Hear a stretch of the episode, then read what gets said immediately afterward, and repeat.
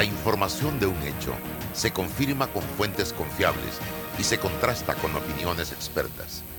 Investigar la verdad objetiva de un hecho necesita credibilidad y total libertad. Con entrevistas que impacten, un análisis que profundice y en medio de noticias, rumores y glosas, encontraremos la verdad. Presentamos a una voz contemple y un hombre que habla sin rodeos con Álvaro Alvarado por Omega Estéreo. Bienvenidos.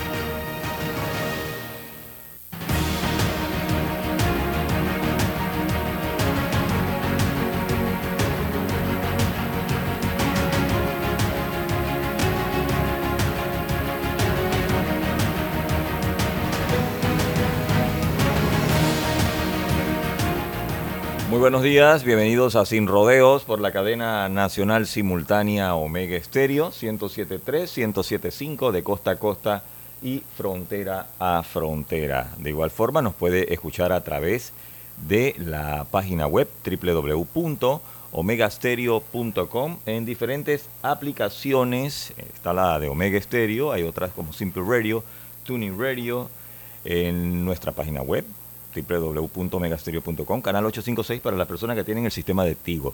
Este programa se transmite a través de las redes sociales de Álvaro Alvarado C. Allí nos puede buscar en Instagram, en Facebook, en YouTube y en Twitter. Retransmitido por el Facebook de Omega Estéreo. En breve, todo el equipo de Sin Rodeos, Álvaro Alvarado, Rolando Rodríguez y también César Ruilova. Voy a un breve cambio.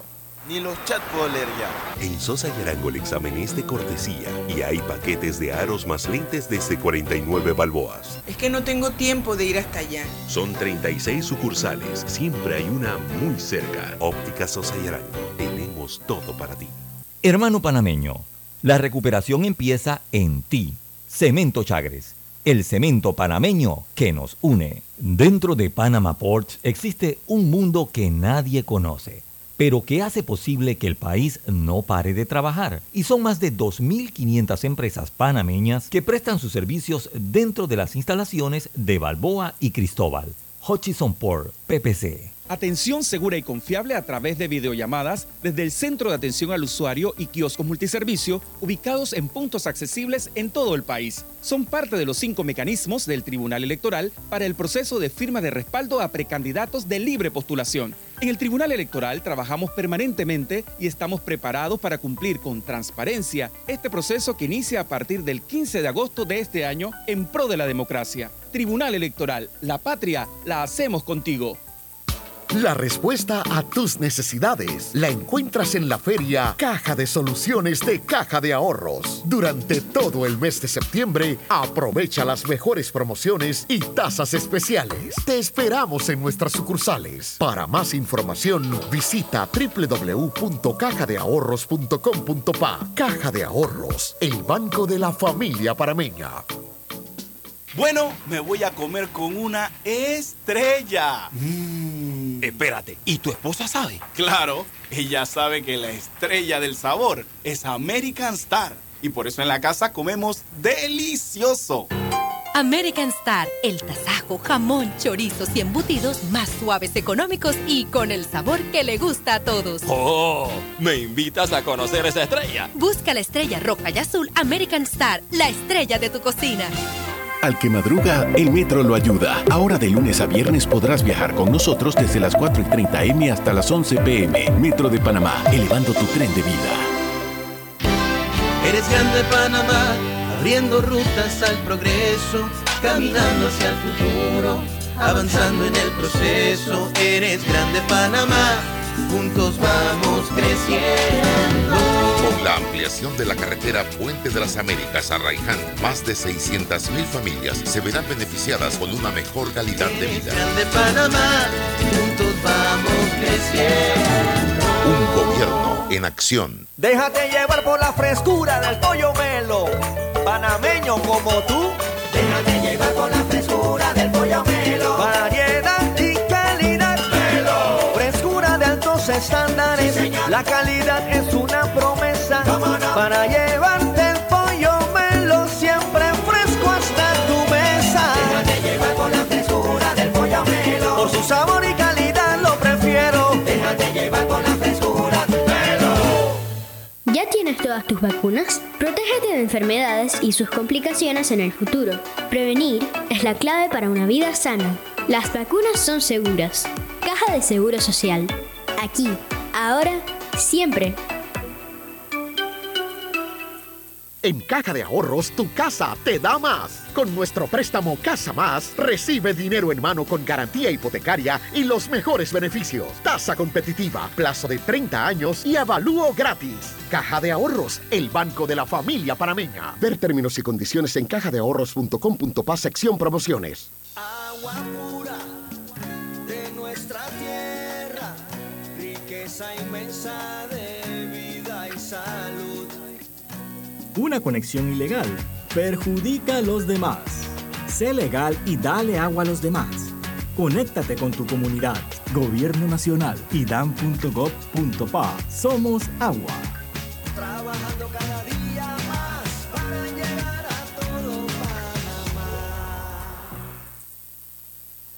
La línea 1 del metro pronto llegará a Villasaita, beneficiando a más de 300.000 residentes del área norte de la ciudad. Contará con una estación terminal con capacidad de 10.000 pasajeros por hora. Metro de Panamá, elevando tu tren de vida. Mis lentes de trabajo se ven fatal con jeans. En Sosa y Arango hay variedad de aros desde solo $21.95 para jeans, fiesta, playa. ¿Y tienen de marcas? Carolina Herrera, Polo, Nike, Ray-Ban, Guess, Swarovski, Salvatore, entre muchas otras. Óptica Sosa y Arango, tenemos todo para ti. ¿Ya tienes todas tus vacunas? Protégete de enfermedades y sus complicaciones en el futuro. Prevenir es la clave para una vida sana. Las vacunas son seguras. Caja de Seguro Social. Aquí, ahora, siempre. Invierte en tu país y en la seguridad de lo que conoces. En Soluciones Financieras Mi Éxito te ofrecemos solidez, una excelente tasa de retorno y un grupo accionario de renombre con experiencia multisectorial. ¿Estás interesado en invertir con nosotros? Escríbenos a inversiones@miexito.net.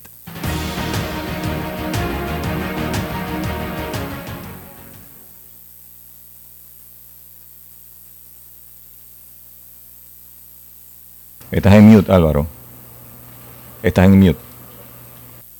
¿Qué tal mis amigos? Esto es Omega Estéreo sin rodeos, de lunes a viernes, de 8 y 30 de la mañana a 9 y 30. Hoy es lunes 5 de septiembre y mi hija cumple 13. ¿Se acuerdan de esa? De Vicosí. La canción muy famosa aquella. Bueno, hoy es 5 de septiembre y estamos aquí para compartir con ustedes temas de interés nacional. César Ruilova, Rolando Rodríguez, eh, Roberto Antonio Díaz en el tablero de controles. Creo que la noticia para comenzar en un breve análisis, lo ocurrido ayer en Chile, el triunfo de la democracia. Primero que todo, ganó la democracia en un ejercicio democrático eh, muy interesante. Chile tiene la obligatoriedad del voto y eso hay que destacarlo.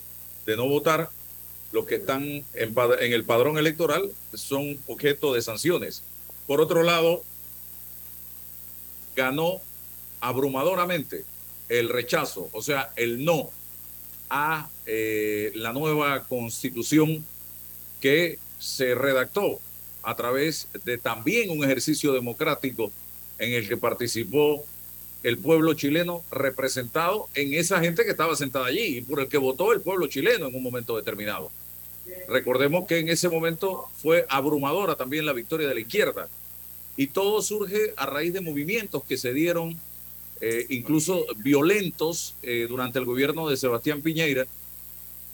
Todo comienza con el aumento del pasaje del metro y allí el gobierno de Piñeira, en una decisión eh, nacional decide plantear la constituyente, eh, hacer un llamado a una asamblea constituyente, hace un llamado a elecciones, en las elecciones gana el sí a favor de una asamblea constituyente, luego se realizan elecciones para escoger a los constituyentes, gana la izquierda, se sientan todos en una asamblea, diseñan esta nueva constitución y ayer el pueblo chileno dice no a esa eh, constitución que tenía eh, planteamientos que no gustaban al pueblo chileno y eso quedó demostrado ayer en ese eh, referéndum que se realizó.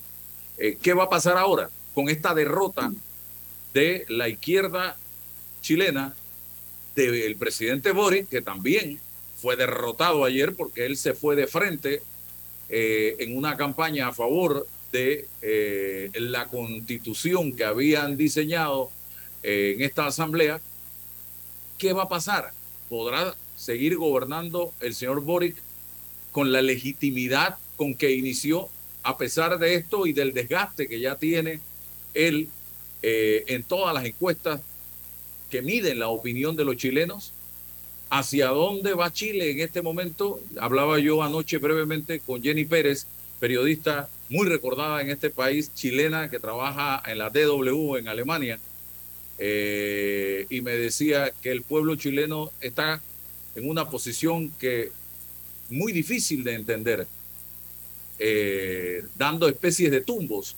Un día dice por aquí, el otro día dice por allá, el otro día dice por acá, y no hay una posición clara del pueblo chileno en este momento, señoras y señores. Esto nos manda un mensaje a los latinoamericanos, esto le manda un mensaje a la izquierda latinoamericana en este momento.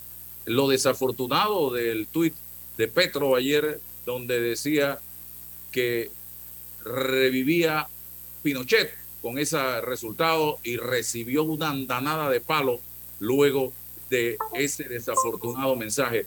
Porque ahí no ganó ningún Pinochet. Ahí no revivió ningún Pinochet. Eso fue un ejercicio democrático que hay que respetar del pueblo chileno y el señor Petro no es el más indicado para venir a hacer un planteamiento de esta naturaleza, a mi parecer. Bien, le doy la oportunidad a Rolando y luego a César para también que hagan su análisis eh, sobre este tema. Bueno, en realidad, buenos días, buenos días a todos, invitados, oyentes. al menos en Chile se hizo un plebiscito para saber eh, cómo está la constitución, cómo lo quieren los chilenos. Hay un resultado bastante claro.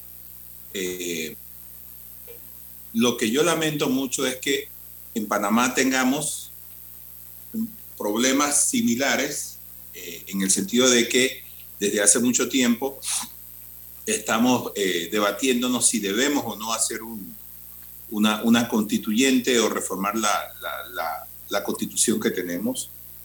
Y, y en este caso, eh, Álvaro, yo sí tengo que decirte pues que yo concuerdo con la periodista chilena. yo creo que eso tiene que ver mucho con el hecho de que el, momento político dicta las circunstancias. No es lo mismo hacer una constituyente eh, al principio del gobierno que al final del gobierno, pero en este caso, pues Chile resultó pues que hay un, rechazo pues al, al, no sé si es interpretarlo un rechazo al gobierno o sencillamente no se quiere eh, reformar la constitución, a lo mejor pueden ser los dos elementos, pero lo cierto es que al menos allá se hizo un ensayo, allá se, el, el, pueblo tuvo la oportunidad de hacer una elección de reformar o no su constituyente. Acá nosotros no, no tenemos esa oportunidad y es una lástima porque hace mucho tiempo eh, se viene debatiendo este tema. Eh, pero yo creo que mi amigo César se come los, los, la lengua por decirnos algo sobre eso. Vamos a ver qué dice. Desahógate, Rubén. Ah, hoy, es, hoy es lunes, así que vengo con la batería puesta, energético, no energético y siempre estoy en minoría, ¿no? Como la Convención Constituyente chilena, pero no importa, yo me voy a sobreponer a eso. Buenos días, Álvaro. Buenos días, don Rolando. Bienvenido, don Samit. Usted verá que estoy aquí en minoría diaria, pero vamos a, vamos a argumentar.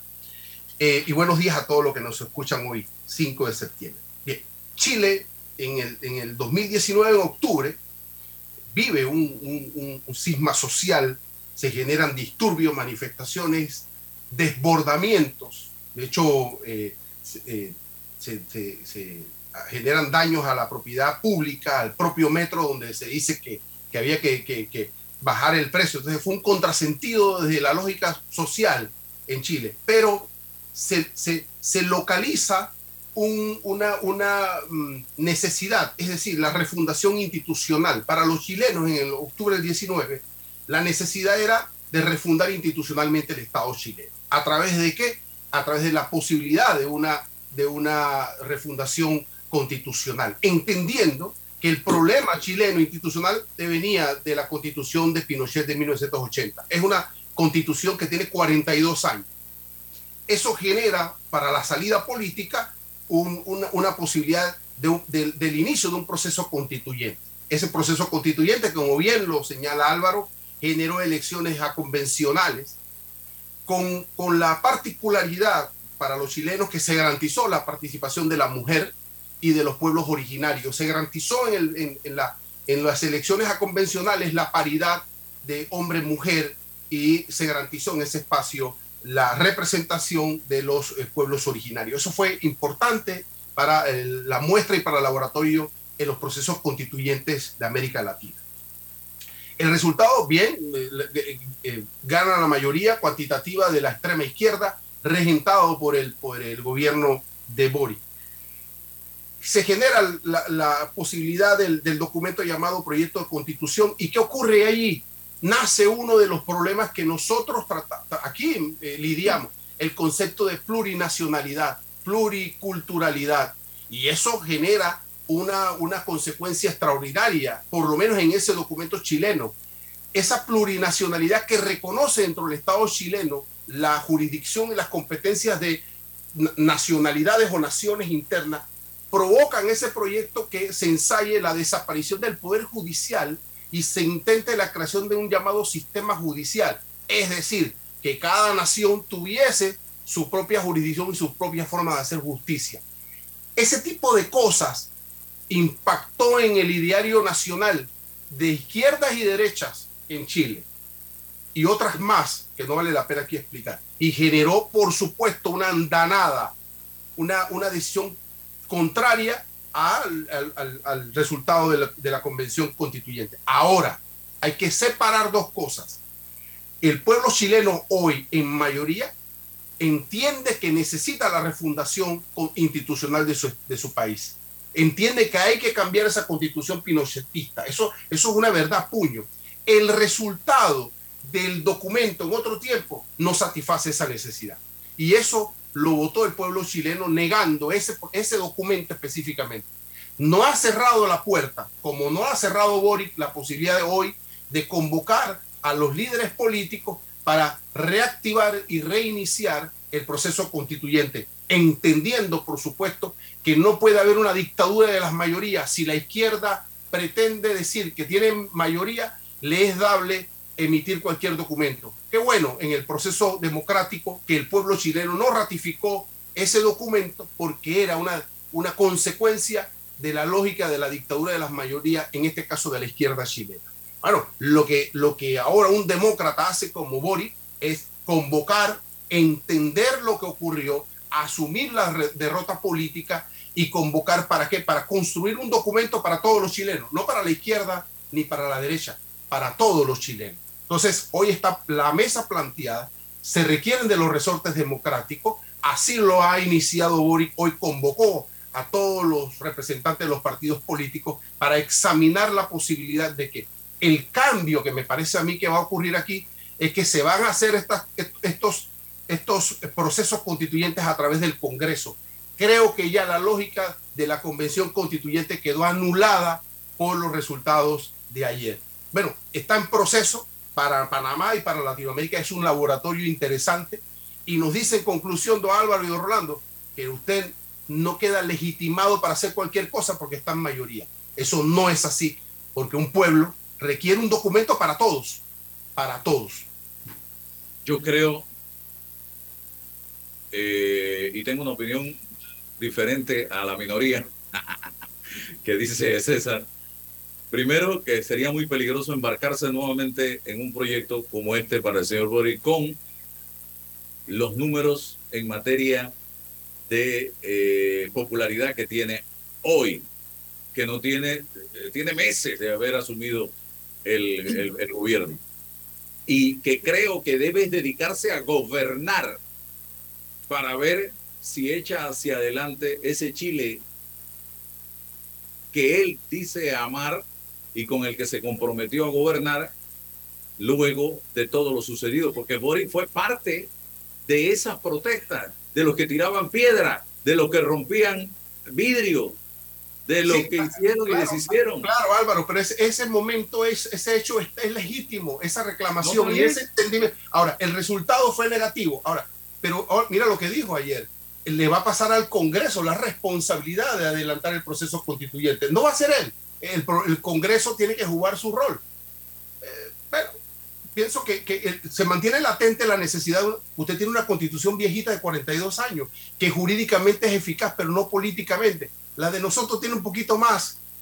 Y, bueno, no atendemos razones. Y lo otro, coincidiendo con Jenny Pérez, cuando me decía anoche que ya se iba a descansar porque a la hora que ya se oficializan los resultados era bien tarde en Chile, eh, me decía, y yo lo voy a decir en buen panameño, el pueblo chileno no sabe ni para dónde quiere ir.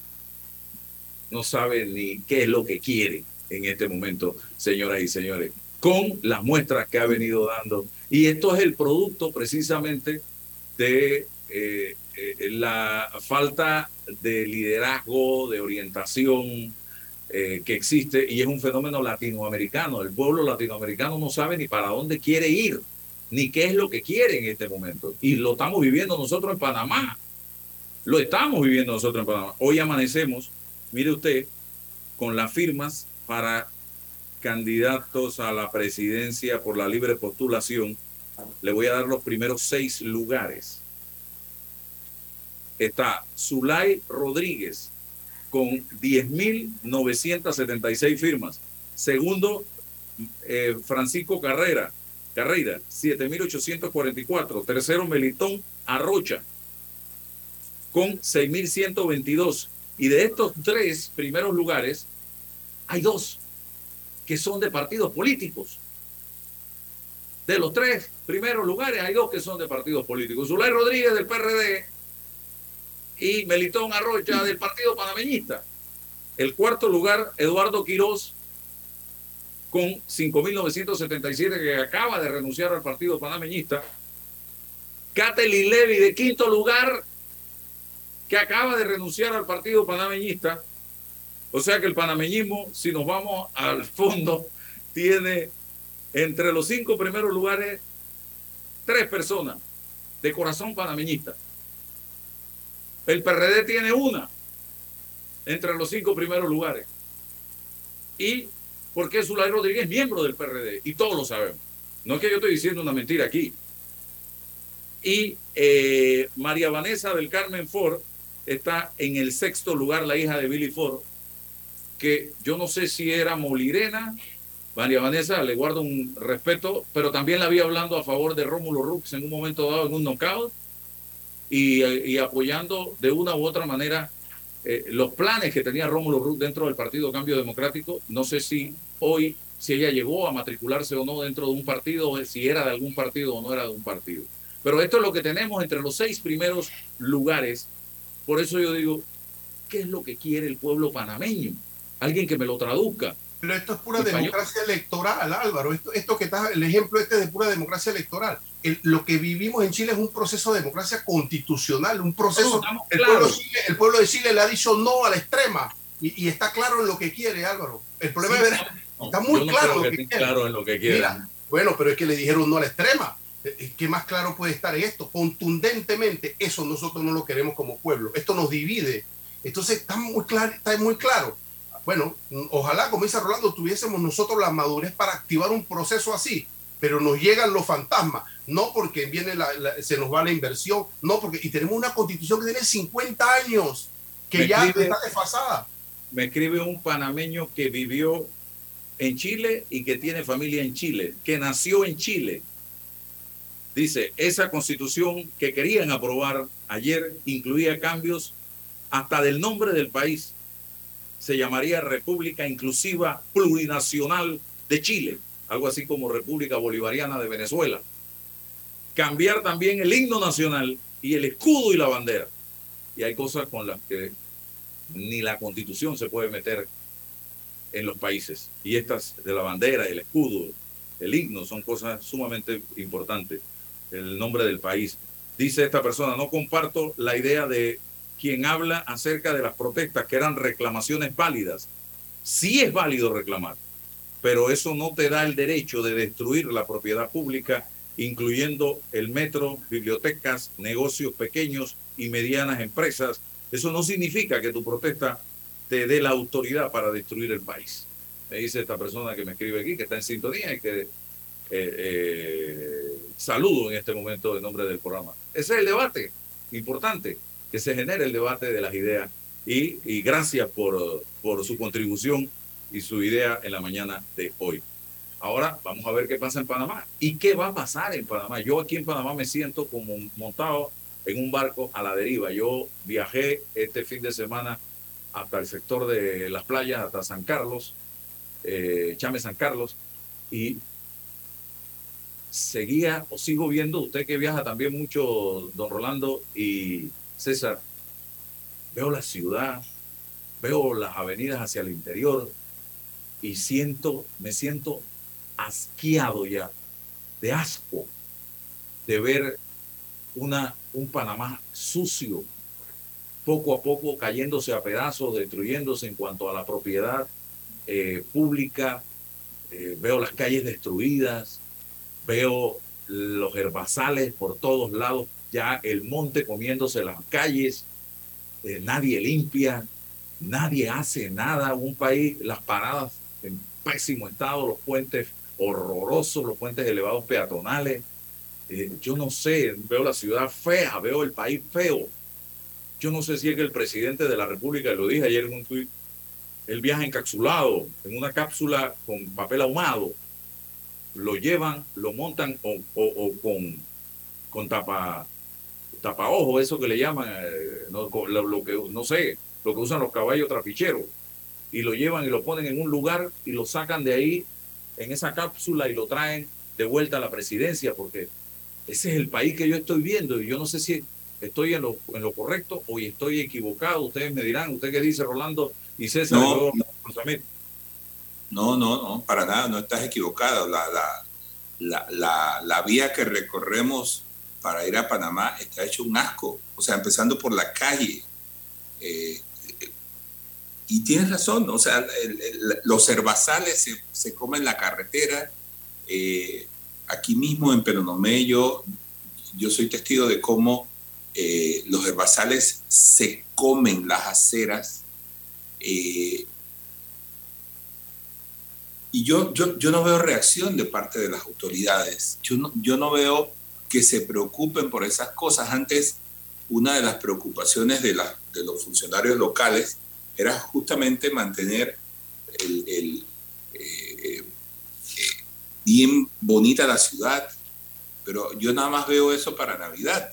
Le ponen luces, asunto arreglado, se gastan una fortuna en eso, pero al final los transeúntes no tienen dónde, por dónde caminar. Eh, hay, curvas, hay curvas en la interamericana que uno no tiene mucha visión porque hay eh, eh, vegetación que tapa la visión.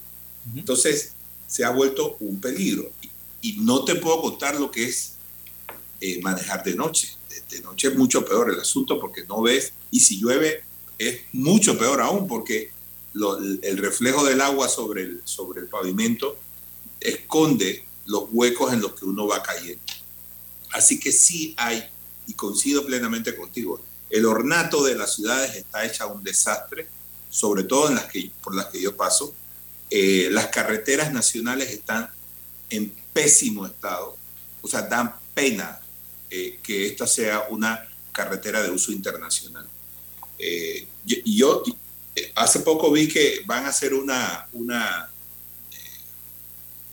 una reparación masiva de, de las calles Falta ver si eso se concreta porque apenas está en licitación. Eh, muchas veces las empresas quedan protestando y estos proyectos a la larga se conceden y para cuando se conceden pues ya es necesario eh, hacer otra licitación porque las calles están en mucho peor estado. Entonces, hay una desidia de parte de las autoridades. A mí esto, esto sí me preocupa porque ahí hay mucha gente que está usando estas carreteras, el transporte público utiliza estas carreteras, el transporte internacional de carga y de pasajeros utiliza estas carreteras. Entonces, ¿qué, qué esperamos para que esto empiece a caminar? Yo recuerdo que cuando yo era pequeño habían cuadrillas del, del, del MOB, yo creo que tú la debiste haber visto, Álvaro, que reparaban las, eh, la, reca, cuando se quebrajaban las, las losas e inmediatamente llenaban esta, estas fisuras con alquitrán y esto entonces le daba mucho más vida. Ahora eso ya no lo hace. Tenemos un, un pavimento que se quiebra y, y, y, y, cuando llega la hora de reparación simplemente hay que sacar ese pedazo y reemplazarlo, lo cual hace mucho más caro y caótico el, eh, eh, transportarse por estas calles. Así que es un llamado a las autoridades para que empiece a hacer un trabajo para, para lo que nosotros, los, los, que pagamos los impuestos, le, le damos a ellos eh, la libertad para hacer este tipo de cosas. Pero no hay. O sea, ¿cuándo fue la última vez que sometieron la Interamericana a una eh, a, a, un programa de mantenimiento? Tú ves el puente, el, el nuevo puente centenario. Eh, las, las, el material que recubre los cables está verde. Está verde. Ayer lo vi, ayer lo vi. Asqueroso. Yo, yo no entiendo cómo este ministro puede estar en ese puesto y pasar por allí, si es que pasa, y, y no sentir ganas de hacer algo. Pero, pero no, es que no reacciona. No reacciona. Bien, y ese herbazal en las cunetas hace que impide que el agua transite como debe ser, circule como debe ser y eh, pudre el asfalto, las calles, le hace un daño horrible, César. Eh, usted también, su opinión y luego la de Samir. Sencillo para que don Samir pueda, pueda participar. Es que, es que después de la pandemia nos quedamos sin argumento. Toda la fuerza de, del Estado, del gobierno, se centró en el hecho de la pandemia, muy bien. En materia presupuestal todo se concentró en el Ministerio de Salud y, las eh, entidades relacionadas y simultáneamente entonces se activaron el asunto de, lo, de, lo, de las ayudas, de los auxilios solidarios y todo aquello. Bueno, no hemos podido salir de esa lógica, nos quedamos ahí atascados. Entonces, hemos mantenido en algún grado los, los, los temas de subsidio.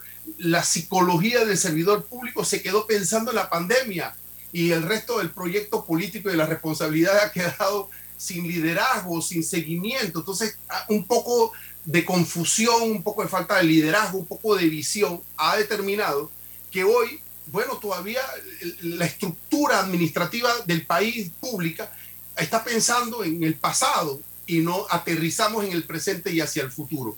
Y entonces, como si no fuera poco, ya estamos corriendo para el 2024 cuando estamos pensando en las cifras de quién lleva más, quién lleva menos. O sea, es un Estado que renuncia a, al espacio y al tiempo de casi dos años de gobierno. Todavía este gobierno es responsable de hacer cosas, pero estamos pues ya institucionalmente, legalmente, en, en, un proceso político para el 24. Es terrible. O sea que aquí nada más son tres años. Si llega la pandemia, te quitan dos años y te tienes un año de gobierno.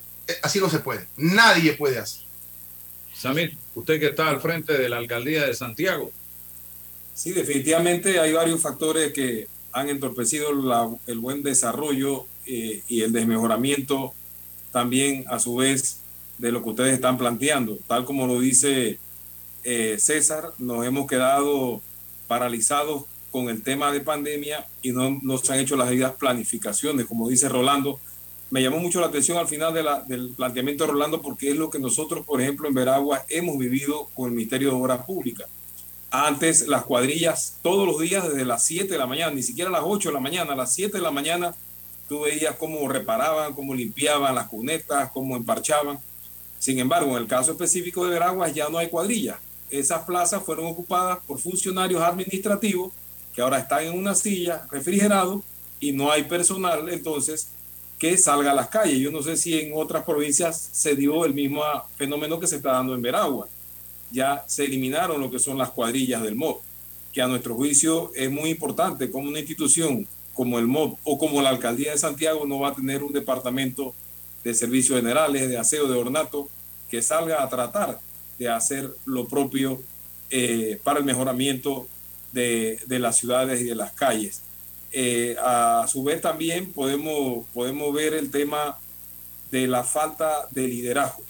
Es lo que a mi criterio también ha detonado eh, y no solamente el MOB, porque vemos también, si vamos al MIBI, ya no se construyen los parvis, las casas, las ayudas como antes. Entonces, nos enclaustramos eh, oradamente en el tema de la pandemia eh, y sin embargo no entendemos que mantener una ciudad limpia es parte también de, de, vital de la salud. O sea, si no tenemos las cunetas limpias, si no tenemos el ornato, ¿cómo nosotros vamos a prevenir enfermedades y otras situaciones? O sea, hay, hay una situación de que no se está midiendo la planificación de vida, no estamos, yo siempre he dicho, el ministro del MEF, que siempre lo he respetado mucho, y, yo creo que ya no estamos ni siquiera eh, en, un tema eh, económico, sino estamos incluso en una etapa ya de estanflación, donde ni siquiera las situaciones anteriores han sido analizadas para ver qué podemos hacer en materia económica. Es, lamentable lo que está viviendo el país, tal como dice Álvaro, eh, da tristeza, da tristeza ir por las calles y ver cómo estamos destruyendo todo a Panamá. Yo vi la semana pasada la cinta cosera, detenidamente la observé. Y eso pronto puede, podrá ser un área, los que venimos del interior, ideal para meter reces, porque ya se está convirtiendo en un potrero la cinta costera. Nunca yo había visto algo similar en la cinta costera. Por lo menos se cuidaban de tenerla bonita. Hoy usted pasa por la cinta costera y ve eh, la hierba de la cinta costera, el pasto bonito ese que tenía, la grama, perdón, eh, ya que se la está comiendo la hierba mala. Y eso, qué horrible, qué feo, porque esas son áreas que visitan los pocos turistas que llegan a Panamá y ni eso tenemos la capacidad en este momento de resolver ese problema, señoras y señores. Verdaderamente que el país anda sin rumbo, sin rumbo en este momento.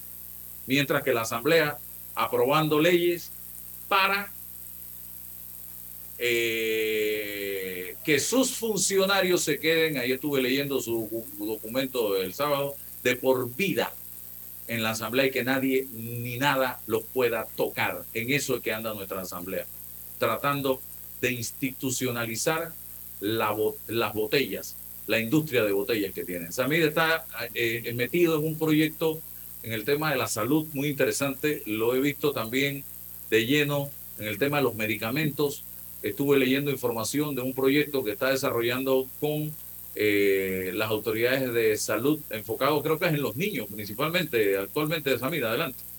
Y como no, eh, nosotros hemos impulsado una iniciativa asesorado por el científico Ibi Sánchez del programa NOPRAP, Noble Programa de Atención Pediátrica.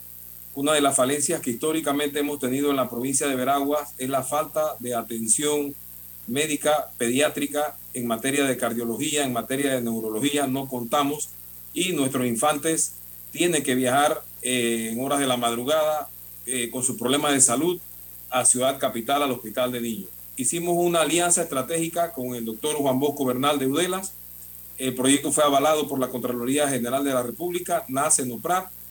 Eh, esta administración alcaldicia acaba de hacer una inversión de un un aparato pediátrico, eh, ecocardiograma con traductor pediátrico exactamente, por un orden de casi 30 mil dólares, eh, que no cuenta ese programa en ningún sistema de salud, ni MINSA, ni Caja de Seguro Social. Lo hemos adquirido. Las clínicas se van a desarrollar en Udela. Gracias a Dios, está todo programado para arrancar el próximo 8 de octubre. Médicos especialistas van a donar su tiempo de forma gratuita, como el doctor Morales, como el doctor Lauren Brugeman del Hospital del Niño, la doctora Báez, el doctor Martínez, entre otros médicos que nos hemos reunido previamente. Y de verdad, Álvaro y amigos que nos acompañan hoy, César y Rolando, nosotros estamos muy animados con este programa, porque sin duda alguna, ver a nuestros infantes con problemas de salud, muchos que vienen incluso hasta de las comarcas, y ver a esos papás que tienen que cargar a sus hijos eh, en altas, en entradas horas de la madrugada, eh, problemas eh, de cardiopatía, de neurología, no es fácil. Y saber que van a tener una atención pediátrica en Santiago de Veragua, ya el médico determinará entonces si es necesario trasladarlos a Panamá, pero que este programa eh, renazca para nosotros es un aliciente y vamos a seguir como alcaldía haciendo las debidas inversiones para, para sostenerlo. No es fácil porque la salud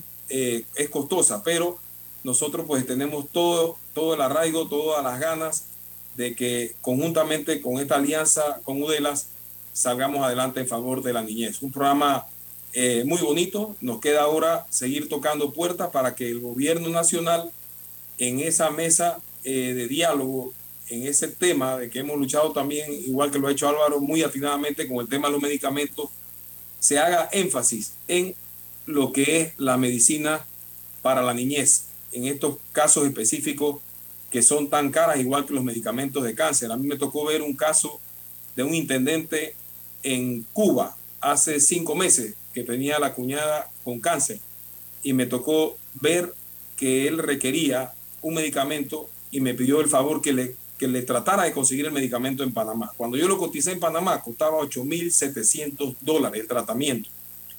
Y cuando voy a ver en Colombia, lo conseguí en 720 dólares. Entonces yo me quedo paralizado, me quedo realmente asustado con, con estos precios que hay en Panamá y que todavía eh, se hablen de, de, situaciones que no se resuelvan en el tema de los medicamentos. Entonces, este programa NOPRAP viene a nacer con esa esperanza para la niñez, con esa esperanza para nuestros niños. Ya tenemos 18 pacientes eh, que tienen su estudio clínico, su certificación de pediatría y estamos pues coordinando todo eh, para arrancar el 8 de octubre. Bien, quiero en este momento dar a conocer una información. Eh, no me gusta dar este tipo de noticias, sin embargo, me acaba de llegar, la acabo de confirmar con el doctor Enrique Lao, acaba de fallecer hoy a las 2 y 54 de la mañana el ex procurador de la Nación, Rogelio Cruz, un hombre con virtudes y defectos, como todo ser humano, eh, con el que tuve la oportunidad de compartir mucho en materia folclórica, porque había algo que nos unía y era la música típica, el folclore. Y en reiteradas ocasiones, siempre que nos veíamos, era para hablar de folclore, para hablar de sus anécdotas, porque Rogelio tocaba el acordeón muy bonito y él tuvo que tomar una decisión en su vida, César, eh, o soy acordeonista o soy abogado. Nos lo contaba en la última entrevista que tuvimos con él aquí. Pero decidió irse por la de abogado porque la de acordeón en esa época no daba plata. Nos contaba. Y Rogelio nos decía que conoció al doctor Arnulfo Arias siendo un chico de 11, entre 11 y 15 años en el café Coca-Cola, en una ocasión acompañado de su padre. Y en ese momento, en los años 40, el doctor Arnulfo Arias le preguntó, óigame muchachito, ¿y usted qué quiere estudiar? él le dijo que quería ser abogado. Y él le dijo, pero vete del país, porque este país no sirve. ¿Se acuerda usted que nos dijo eso? Este país no sirve. Lo decía Arnulfo Arias en la década del 40, tres veces presidente de la República. Y encima que se comenta que le quitaron un par más. Pero ese era Rogelio, eh, un hombre le dijimos, creo, ese día que tenía que escribir sus memorias. Y repito, no era un santo porque era como cualquiera de nosotros, santo solo Dios, solo Jesús, para los que creemos en, en- Dios.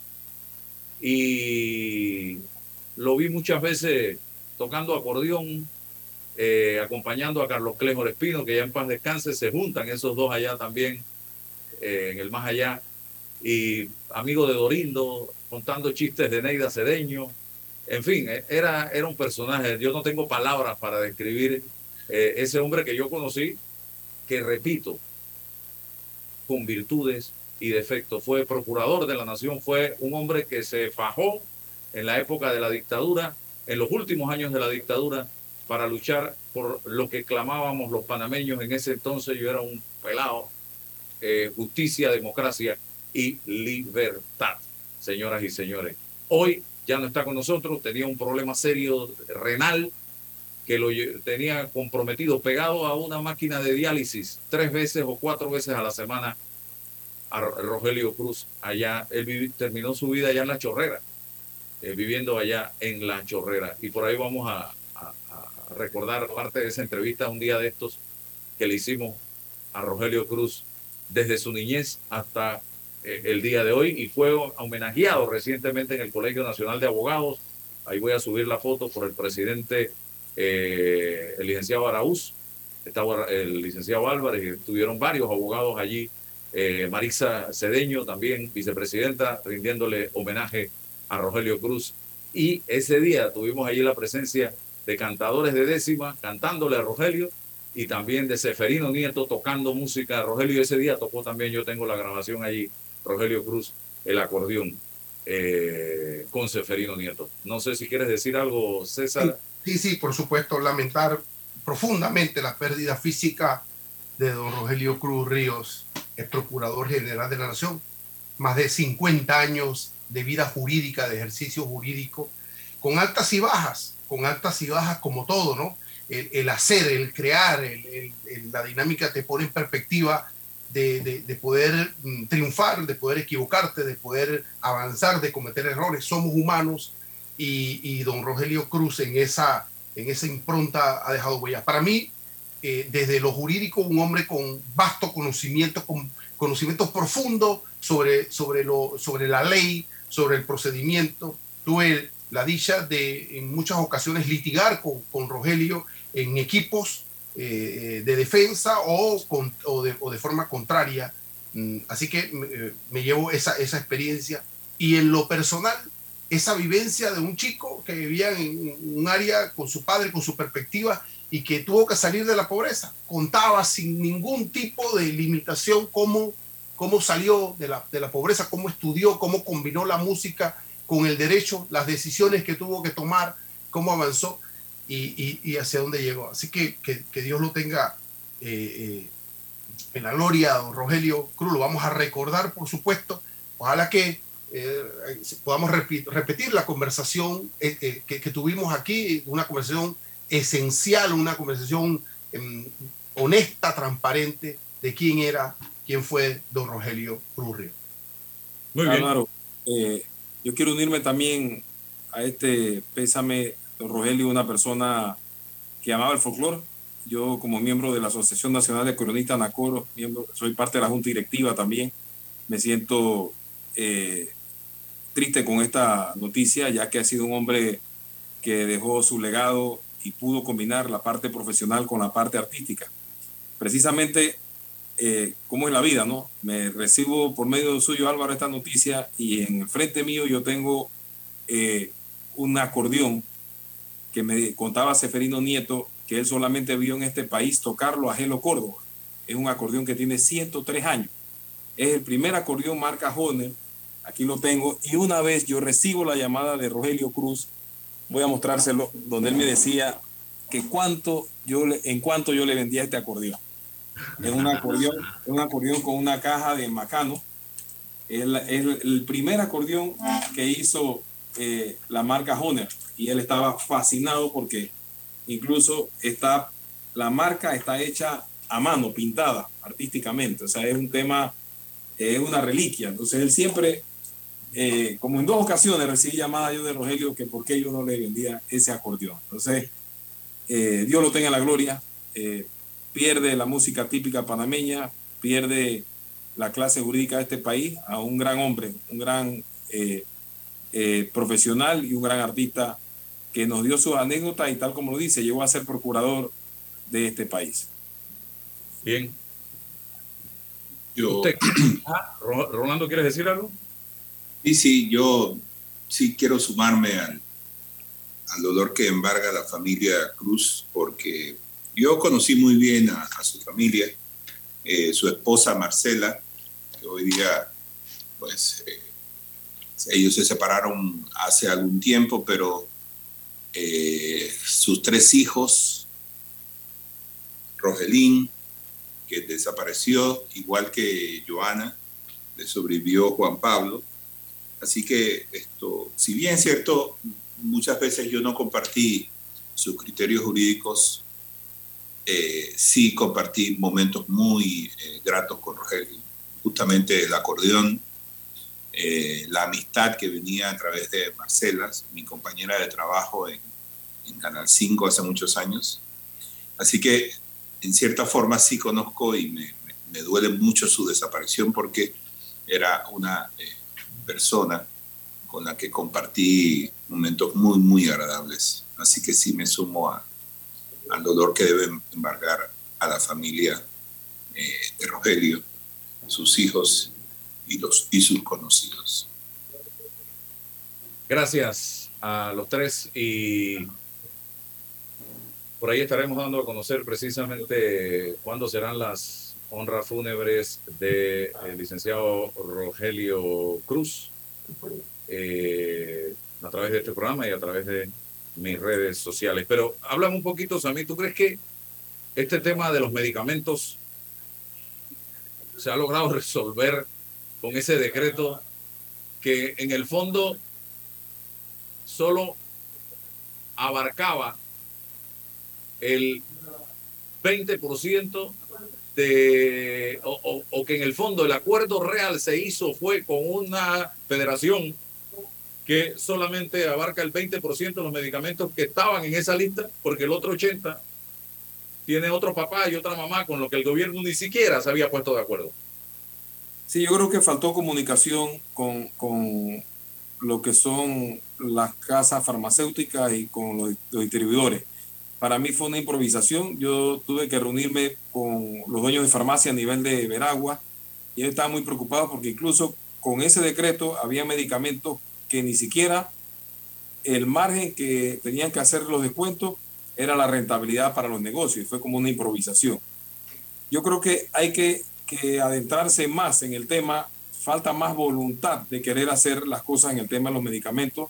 Hace precisamente 27 meses en Colombia, por ejemplo, se tomó una iniciativa de bajar los precios a 400 medicamentos. Eh, me tocó ver, por ejemplo, un medicamento que hace 27 meses costaba 15 balboas en Colombia y con esa eh, salida de bajar 400 medicamentos quedó costando 6 balboas con 50 centavos. Entonces, y acá en Panamá el medicamento cuesta actualmente 64 balboas. Entonces, yo eh, me quedo pensando que por qué no se buscan ya las prácticas que han sido eh, beneficiosas o han traído resultados positivos. ¿Por qué no adentrarnos, por ejemplo, qué hizo Colombia para bajar 400 medicamentos? Por supuesto, a mi criterio, el problema radica en que no somos un mercado eh, grande para las farmacéuticas, somos pocos millones de habitantes comparado con otro país, pero tiene que haber una salida, tiene que haber eh, eh, algún, algún punto de vista eh, del cual eh, se busquen esas alternativas para que realmente bajen los medicamentos sin las afectaciones y romper ese monopolio que hay con, con- con- con los cinco distribuidores que no dejan realmente que los precios lleguen de una manera equitativa. Vemos políticas como la que hizo el presidente de Costa Rica, que ya está entrando en vigencia y que ha dado también de una u otra forma resultados con lo que es eh, lo que es el tema del Ministerio de Salud en Costa Rica. Entonces hay que buscar esa alternativa. Yo no estoy de acuerdo, por ejemplo, las licitaciones que se hicieron en, diciembre en MISA del 2021, la licitación que hizo febrero la Caja de Seguro Social y que a la fecha las empresas que ganaron esas licitaciones no se hayan adjudicado en un 100% eh, las órdenes de, compra para poder dar ese abastecimiento. Entonces no entendemos cuál es eh, la intención de que esto se dé de una manera lenta.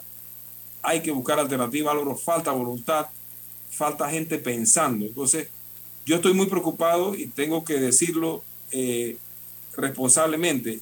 Es, da tristeza que un gobierno, incluso yo siendo opositor al PRD históricamente, he admirado líderes PRD por su ideología, por su idiosincrasia y por su capacidad de dar respuesta en el pasado.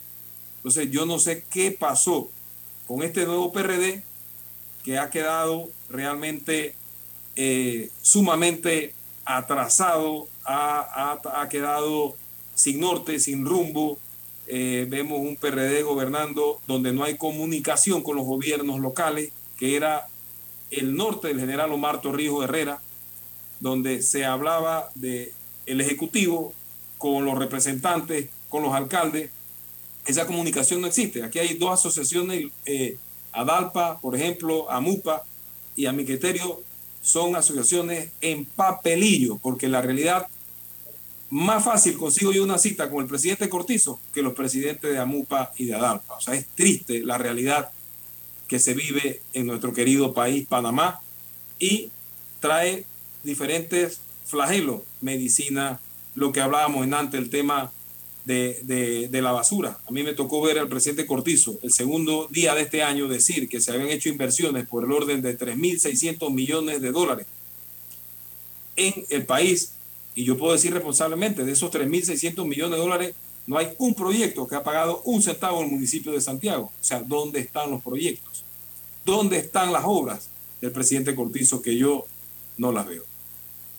Bien, y hablando como los locos de todo un poco, yo no quiero que el programa termine sin que Rolando me hable de su artículo del sábado y le explique a la gente eh, ¿Qué es lo que está haciendo la Asamblea, Rolando? A los que no lo leyeron. Bueno, eh, yo, yo, yo la verdad es que yo trato de entender un poco la dinámica de la, de la Asamblea Nacional, pero sencillamente, miren, por ser el órgano más político del Estado, es, digamos, la cara visible del PRD.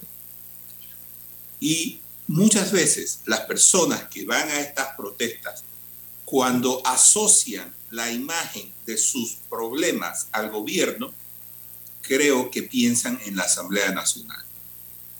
Ni siquiera en el Ejecutivo, se van directamente a la Asamblea Nacional, porque además son las personas que representan en muchos casos a los eh, eh, electores de ciertos sectores del país y se sienten traicionados específicamente por su diputado. Así que yo quisiera pensar que cuando los diputados hacen una ley, la hacen pensando en sus electores, lo hacen pensando en el país, pero no es así. Tú acabas de mencionar el proyecto de ley este que ha presentado el diputado Pineda para crear la carrera, la carrera administrativa en el órgano legislativo y da pena. Primero porque no, no, hay concurso para eh, eh, optar para, eh, por un puesto en la asamblea. Simplemente porque ya eres funcionario de la asamblea, ya tienes opción. Y, y, y la ventana para ingresar a la carrera es de seis meses. Es decir, una vez que se aprueba la ley, los que tienen eh, los que quieren ingresar a la carrera tienen seis meses. Luego se cierra. Entonces yo no estoy entendiendo para qué es una carrera administrativa si allí el, objetivo de una carrera administrativa es que obtener a profesionales que se puedan quedar y, y ejercer la labor técnica que tienen que hacer. Pero en la asamblea nosotros lo que vemos son puestos políticos. Blindar botellas muchas veces también. Están blindando obviamente las la botellas. Imagínate tú que eh, la- las personas que están trabajando allí se queden y no hay opción para más nada. ¿Por qué no llaman a concurso? Es- esa es la primera pregunta que yo me tengo que hacer. ¿Por qué no llaman a concurso? ¿Por qué? Porque sencillamente los que están allí tendrían que salir, no sé cuántos tendrían, pero tendrían que salir un montón. Porque no están capacitados para las labores que hacen. E- Es, es una pena que nosotros tengamos una asamblea tan desligada de las realidades nacionales. Mira, una de las, de las razones que llevó a la gente a las protestas nacionales fue la ley esa de incentivos fiscales al turismo. No hay forma de que la quiten. Ahí están. Y no lo van a hacer, Álvaro. No lo van a hacer. En un desafío eso- al presidente y al país. Así es. Entonces, cuando esto, porque ten- tenemos que ser realistas en esto, todas las medidas que ha tomado, que se han tomado en, en- en la mesa del diálogo son parches. Esto va a reventar otra vez, Álvaro. Entonces, cuando eso reviente otra vez, ¿cuál es el, cuál es el rol de la Asamblea? Yo quisiera que en, en vez de, de- de tener a, gente del Ejecutivo, porque parece ser que el Ejecutivo aquí no toma decisiones, sino que quien toma las decisiones es la Asamblea. Yo quisiera que fueran ellos los que se sentaran con la gente del diálogo y se comprometieran a hacer las leyes que tienen que hacer. Pero no lo van a hacer, porque es muy fácil mandar a alguien allá que se reviente la cara con todos los, los que están ahí presentes y ellos sencillamente miran desde, desde lo lejos. Así que sí, yo estoy preocupado porque la, la Asamblea Nacional, que debería ser representante de, de los electores, actúa justamente contra los electores. Y eso, obviamente, tiene una repercusión en la imagen del gobierno. Si no se sientan ejecutivo y legislativo a ver qué posiciones pueden acordar ellos primero para que esto marche, yo no veo esto, yo no le veo a esto futuro. Esto va a venir otra vez, Álvaro. Cierre, don César. Gracias, Álvaro. Eh, sencillo. Hemos martillado aquí eh, siempre el asunto de que no existe liderazgo político eh, respecto a los problemas del DEF. Pero Samir nos presenta un, un- un laboratorio interesante. Localiza desde, desde la autoridad eh, municipal un problema de salud eh, pediátrica de los niños, no, visibiliza el problema, genera las alianzas con los expertos y con los involucrados desde lo, desde privado, encuentra em, resorte y eh, promueve una solución a un problema. Es decir, con credibilidad, con confianza, con virtudes de- y con alianzas articuladas de lo público y lo privado, se pueden ir resolviendo los problemas esenciales y fundamentales de nuestras comunidades. Ahí hay un ejemplo. O sea, hay que activar eso, hay que visibilizarlo y multiplicarlo. Sabemos los diagnósticos, pero bueno, aquí están también ejemplos específicos y concretos de cómo se pueden resolver los problemas. También, Álvaro, no hay que esperar que el gobierno nos resuelva todo. Hay, tiene que existir un liderazgo desde, desde la virtud ciudadana. También activarse y entender que la responsabilidad del gobierno, pero uno también puede promover la solución de los problemas. Oiga, gracias a Samit por estar con nosotros, que no sea la última. Nos volvemos a encontrar. A Rolando, a César y a todos ustedes por su sintonía en el día de hoy. Será entonces hasta mañana. Saludos, hasta mañana. La información de un hecho se confirma con fuentes confiables y se contrasta con opiniones expertas. Investigar la verdad objetiva de un hecho necesita credibilidad y total libertad. Con entrevistas que impacten, un análisis que profundice y en medio de noticias, rumores y glosas, encontraremos la verdad. Presentamos